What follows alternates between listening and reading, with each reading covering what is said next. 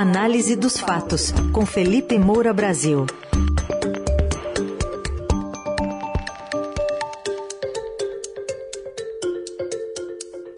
Hoje em destaque o Brasil do presidente Bolsonaro, apresentado ontem na Assembleia Geral da ONU, e também uma análise das últimas pesquisas eleitorais na corrida presidencial.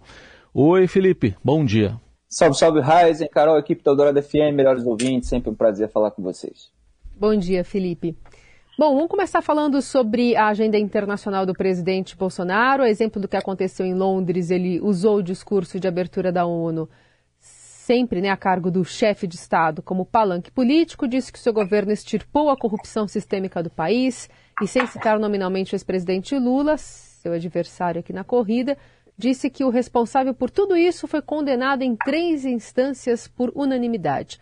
Também exaltou os números da economia, em particular a do agro, citou a pauta de costumes, outro carro-chefe da sua campanha, enfim, falou bastante para um público interno portanto, não acompanhando os demais discursos que a gente ouviu na ONU ontem e que deve ouvir hoje também. Pois é, Carol, ele fez é, um discurso muito parecido com o que ele fez no dia 7 de setembro, valorizando a melhora de alguns indicadores econômicos e tentando turbinar a rejeição ao Lula. Ele está com um arsenal esgotado aí de cartadas nessa fase final da campanha. É, então, ele tenta de todas as maneiras colar ali a peste da corrupção é, dos governos do PT, sem que tenha muita moral é, para fazer isso. Aliás, nesse momento, inclusive, é, já saiu a notícia aí sobre o caso da ex-mulher dele, movimentou é, 9 milhões de reais, quatro e tanto para cá, quatro e tanto para lá, tem a compra de uma mansão de mais de 3 milhões de reais, quando o salário dela era é, de 8 mil reais, ela que também apareceu aí como é, suposta operadora nos esquemas de rachadinha, desvios em gabinete. Então você tem muita hipocrisia. O Jair Bolsonaro mudou várias vezes o discurso dele a respeito da corrupção, porque no, início ele dizia que não tinha corrupção e que ele acabou com a Lava Jato porque não tem corrupção. Aí começou a pipocar escândalos de corrupção, para usar um verbo que ele próprio usou, e falou assim: ah, há casos isolados que pipocam. Em determinado momento ele teve que admitir isso. Aí ele falou que, olha, não existe mais a corrupção endêmica. E agora ele diz que no governo dele foi extirpada a corrupção sistêmica. É, é, é para deixar uma margem de reconhecimento de que alguma coisa existe, mas não é como antigamente. Isso veio principalmente depois da prisão do Milton Ribeiro, ex-ministro da Educação, naquele escândalo do MEC, em que havia é, a liberação de verbas em troca ali de propina dos prefeitos para os dois pastores que intermediavam essa, essa liberação. É uma mentira, é um. É, quando ele diz que no meu governo foi, foi extirpado, é, quer dizer, quem tocou no nervo da corrupção sistêmica no Brasil foi a Lava Jato. A Lava Jato é anterior ao governo de Jair Bolsonaro. E ele fala essa frase, logo em seguida se refere ao escândalo do Petrolão. Quem desbaratou, quem desvendou o escândalo do Petrolão, da corrupção na Petrobras, foi a Lava Jato, não foi o governo dele. E foi em razão das descobertas da Lava Jato é, que veio a lei das estatais, que vieram é, regras na, na, própria estatal é, para que não houvesse mais tantas brechas, algumas sempre há, é, para a ingerência política, para todo aquele escambo que era feito, é, de modo que a estatal começou a ficar um pouco mais blindada é, em relação a aquele tipo de operação que acontecia na, na relação público-privada, quer dizer, empresários é, de fora do Estado pagando propina para agentes públicos em troca de contratos que valiam fortunas para as suas empresas, que atuavam em concorrência desleal no mercado. Aliás, é, a gente viu aí nos últimos dias uma variação empresarial do rouba mais faz da política. É, você tem aí porta-vozes de empresários corruptos que estão é, valorizando essa tese, né? os empresários investindo na narrativa de que é um mau negócio prendê-los e o melhor seria deixá-los roubando em paz. É, é, é, lamentável que seja assim. Mas é, o Jair Bolsonaro instrumentalizou órgãos é, de fiscalização e controle, ele fez a interferência na Polícia Federal, delegados foram trocados quando atingiam interesses é, bolsonaristas, teve escândalo do meio ambiente, com Ricardo Salles tendo que sair do governo é, sob risco de ser alvo de um mandado de prisão determinado pelo Alexandre de Moraes do, do, do STF. é, uma série, né? É, o próprio orçamento secreto, que é o maior escândalo dos últimos anos. Aliás, o Lula, nesse momento, está com a expectativa de que o Supremo Tribunal Federal derrube é, o orçamento secreto, conta ali com votos da própria Rosa Weber, que é a relatora, é, e, de, e de outros ministros, mas não sabe como alguns mais próximos é, do Centrão vão, vão reagir. Ele adoraria que é, o poder, a partir do momento que ele for presidente, é, sobre o orçamento, volte ao, ao executivo.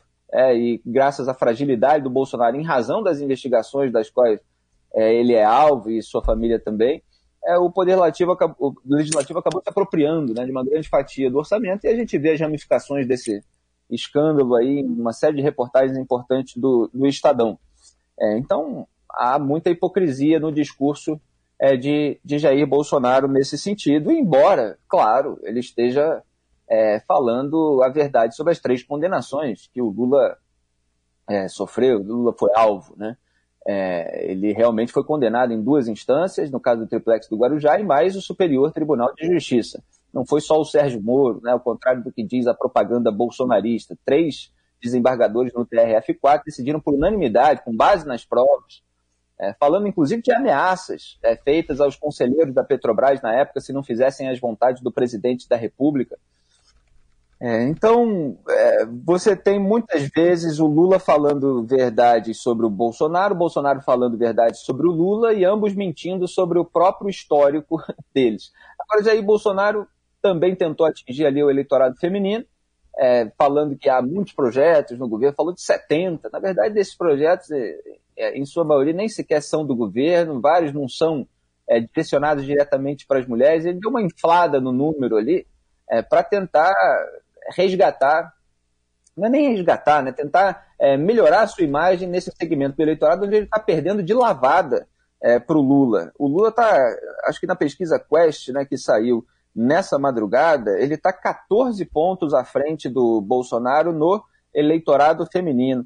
É muita coisa. É, a população brasileira tem muitas mulheres, então Jair Bolsonaro não consegue se recuperar. Ele já bateu no teto é, do, dos evangélicos é, levou ali o Silas Malafaia para tentar, enfim, posar de, de religioso numa viagem internacional para o funeral da rainha, levou um padre também, que agora estão apurando que ele conheceu há poucas semanas, mas Bolsonaro está um pouco estacionado nas pesquisas nesse momento.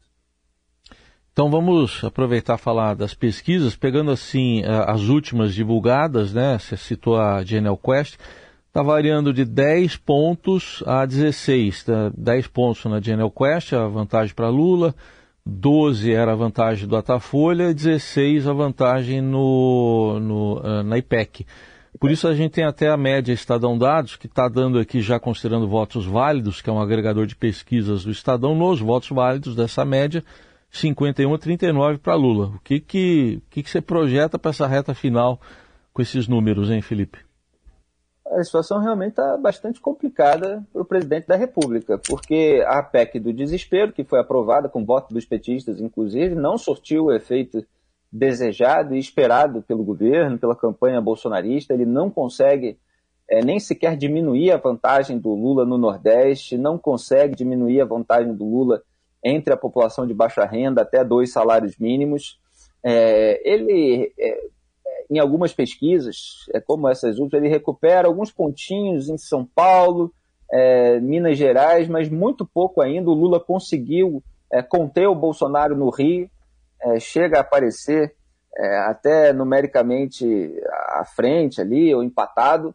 É, então, o Bolsonaro não consegue ganhar algum tipo de vantagem no Sudeste é o estado onde ambas as campanhas estão mirando. A campanha do PT está com muito foco é, no, no estado de São Paulo, inclusive, onde Fernando Haddad lidera, onde o Tarcísio Freitas é, desacelerou o seu crescimento, que é mais um sinal de alerta aí para o Bolsonaro, o Rodrigo Garcia ali é, próximo do, do Tarcísio Freitas.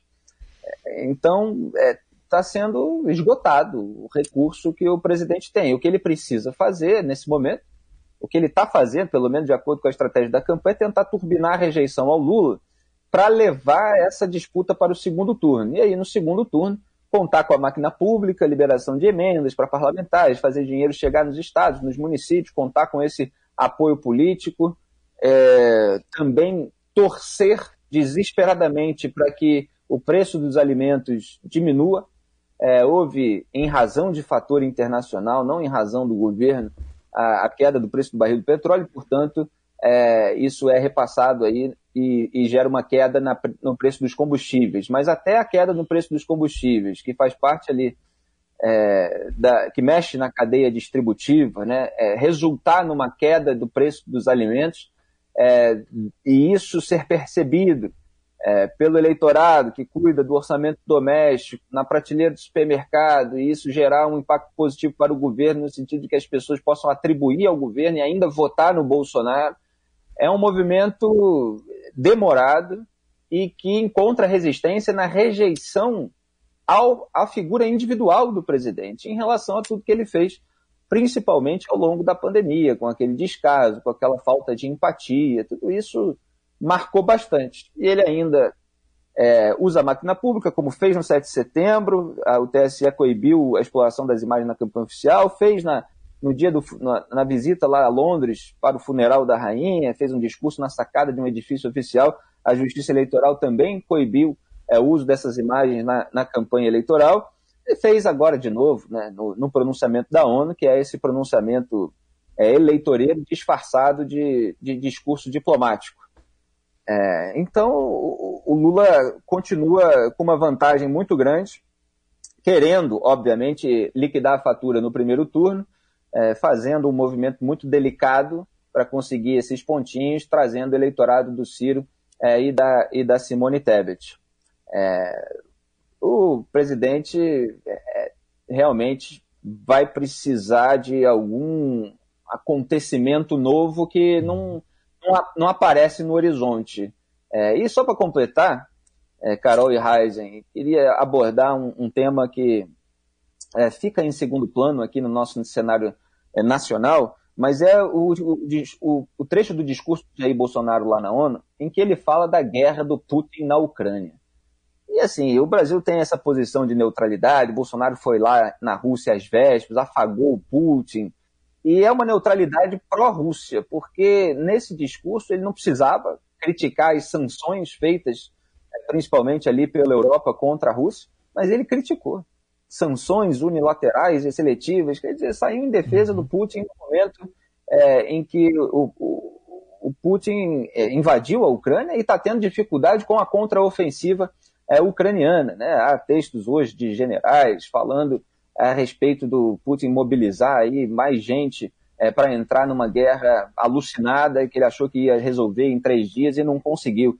É, então, essa equivalência traçada entre um país invadido e o invasor e uma cobrança de que a comunidade internacional não reaja é, de uma maneira a, a, a tentar dissuadir o, o, o, país invasor por meio de sanções, etc., é, tudo isso também tem um componente de, de perversidade e de preocupação é, própria. O Bolsonaro acha que afagando o Putin ele garante os fertilizantes, não fez nenhum dever de casa para tentar ter uma alternativa.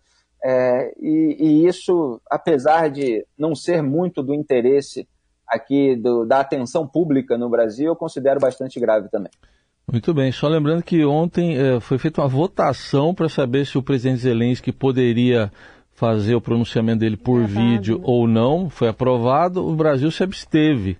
O Brasil não tem posição nem para se pode fazer por vídeo ou se tem que ser presencial. O Brasil se absteve nessa votação. E não ficou para acompanhar o próprio presidente, a também. manifestação dos outros chefes de Estado. Também, teve isso também. Bom, a coluna é um... do. Oi, diga, Felipe. Não, é um vexame, é um vexame, porque é, é o acontecimento mais importante do, do nosso tempo, é, em termos é, de, de, vida humana, você teve massacres ali, é, você tem um autocrata que está invadindo outro país, exterminando pessoas, um exército que torturou, teve casos de estupro. É, quer dizer, é, é um acontecimento que precisa ser repudiado. E o Brasil fica do lado errado da história nesse momento tão sensível, tão importante. Aí está Felipe Moura Brasil, que volta amanhã ao vivo ao Jornal Eldorado, mas a coluna de hoje já já vai estar no radioeldorado.com.br e nas plataformas de áudio. Felipe, boa quarta, até amanhã. Até amanhã. Valeu, grande abraço, tchau.